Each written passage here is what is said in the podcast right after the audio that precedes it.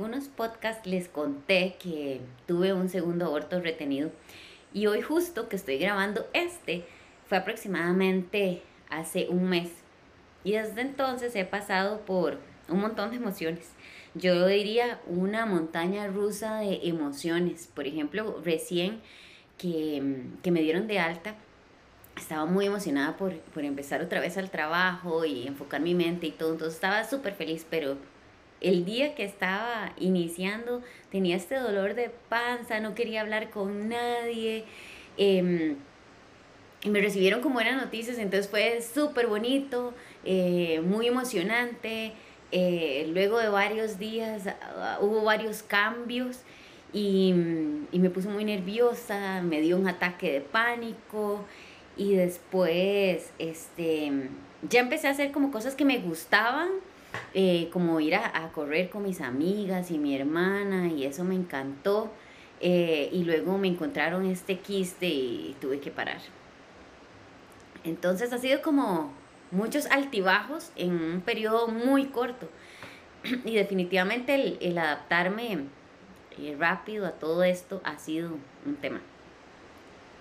Entonces, bueno, pues yo me empecé a sentir un poco amargada, como molesta con algo, como que si hubiera algo que me estuviera estorbando. Y estaba reaccionando como mala ante cosas muy simples. Hay un versículo en Hebreos que dice, Hebreos 12:15 dice, mira bien, no sea que alguno deje de alcanzar la gracia de Dios, que brotando alguna raíz de amargura os estorbe, y por ella muchos sean contaminados. Efectivamente, mi alma estaba amargada y me estaba dando cuenta que la forma en que estaba reaccionando, los comentarios que estaba haciendo, estaba contaminando a otros. Me senté con, con la Biblia, y justo ese día me tocó leer mi salmo favorito, mi salmo estandarte, el Salmo 139. Em, y a mí particularmente me gusta mucho sentarme con la Biblia y con un cuaderno y poder escribir pensamientos o cosas que yo quisiera dice, decirle a Dios o cosas que yo quisiera sacar de mi corazón. Cuando llegué al, al versículo 14 de ese salmo, dice, te alabaré porque formidables y maravillosas son tus obras. Estoy maravillado y mi alma lo sabe muy bien. A mí me, me impresiona mucho la naturaleza. Siempre que voy a, caminar a montañas o incluso aquí en el jardín, me impresiona muchísimo ver los colores, las texturas, las formas. Eh, y paso pensando en eso un montón de rato, ¿verdad? La cosa es que me di cuenta meditando en este versículo que yo no me estaba considerando parte de esa obra maravillosa de Dios. Porque al contrario de verla perfecta y ver la belleza, estaba criticando mucho mi apariencia, eh, porque se me brotó mucho la cara y entonces estaba viendo mi cutis, no me gustaba mi pelo, este, y aparte de, la apariencia, también me estaba criticando mucho el por qué no pude retener a esos bebés, porque ahora mi cuerpo había creado un quiste, eh, bueno, un montón de cosas y, creo que mucha gente también le pasa, ¿verdad? Que uno se empieza a criticar y se da durísimo este, con, con todo esto, porque ya no puedo hacer ejercicio, porque no puedo hacer esto, porque no puedo hacer el otro. Me estaba recriminando muchas cosas a mi cuerpo y criticar mi cuerpo también estaba criticando obviamente la obra de Dios, ¿verdad?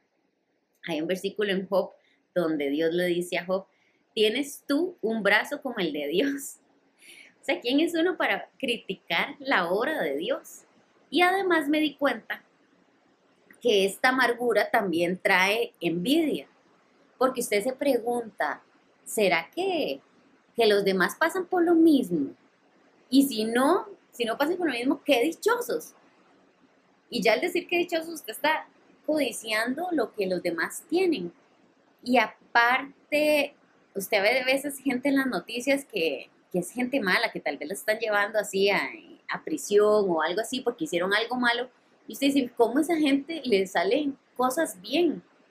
Y en el Salmo 73, 3 dice, porque tuve envidia de los arrogantes, viendo la prosperidad de los impíos. O sea, como que uno a veces se enfoca o, o, ve cómo le va a los otros y, y realmente desea que le vaya bien como a los otros. Y es malo pensar mal de uno mismo. En Romanos 12, 3 dice, digo pues, por la gracia que me es dada a cada cual que está entre vosotros, que no tenga más alto concepto de sí del que debe tener, sino que piense de sí con cordura, conforme a la medida de la fe que Dios repartió a cada uno. O sea, además, esa medida de la fe, o sea, mi fe estaba por los suelos. Y este versículo dice que no hay que creerse más que los demás, pero uno debe pensar de sí mismo con cordura, conforme a la medida de la fe que Dios nos ha dado. Entonces, bueno, todo mal, ¿verdad? Eh, pero ¿cómo, ¿cómo llego a pensar de mí con cordura? ¿Cómo llego a ser ecuánime? ¿Y cómo, cómo me debo ver a mí misma? En Lucas 10, 27 dice, aquel respondiendo dijo, amarás al Señor tu Dios con todo tu corazón, con toda tu alma, con todas tus fuerzas, con toda tu mente y a tu prójimo como a ti mismo. Para poder amar al prójimo, yo debo amarme a mí misma, empezando por ahí. Pero además debo amar a Dios con toda mi mente y es la que, la que más me traiciona constantemente. Entonces he estado en un proceso y cada vez que pienso en mí y me critico, trato de repasar estos principios que, les acabo de compartir. Eh, trato de verme como la obra maravillosa de Dios. Eh, si veo las matitas como esta que está aquí, ay, perdón, de este lado, si las veo tan lindas, ¿por qué no me puedo ver a mí así si yo soy obra de Dios? Entonces, verme como la obra maravillosa de Dios. No criticar la obra de Dios, ¿por qué no puedo hacer esto? ¿Por qué no puedo hacer el otro? Ya parar esos pensamientos y así demuestro mi amor por, por Dios también y dejar de compararme. Esos son como las cuatro eh, principios que he encontrado hasta ahorita. Y si usted tiene otras técnicas, me encantaría saber de usted y qué está haciendo en este momento.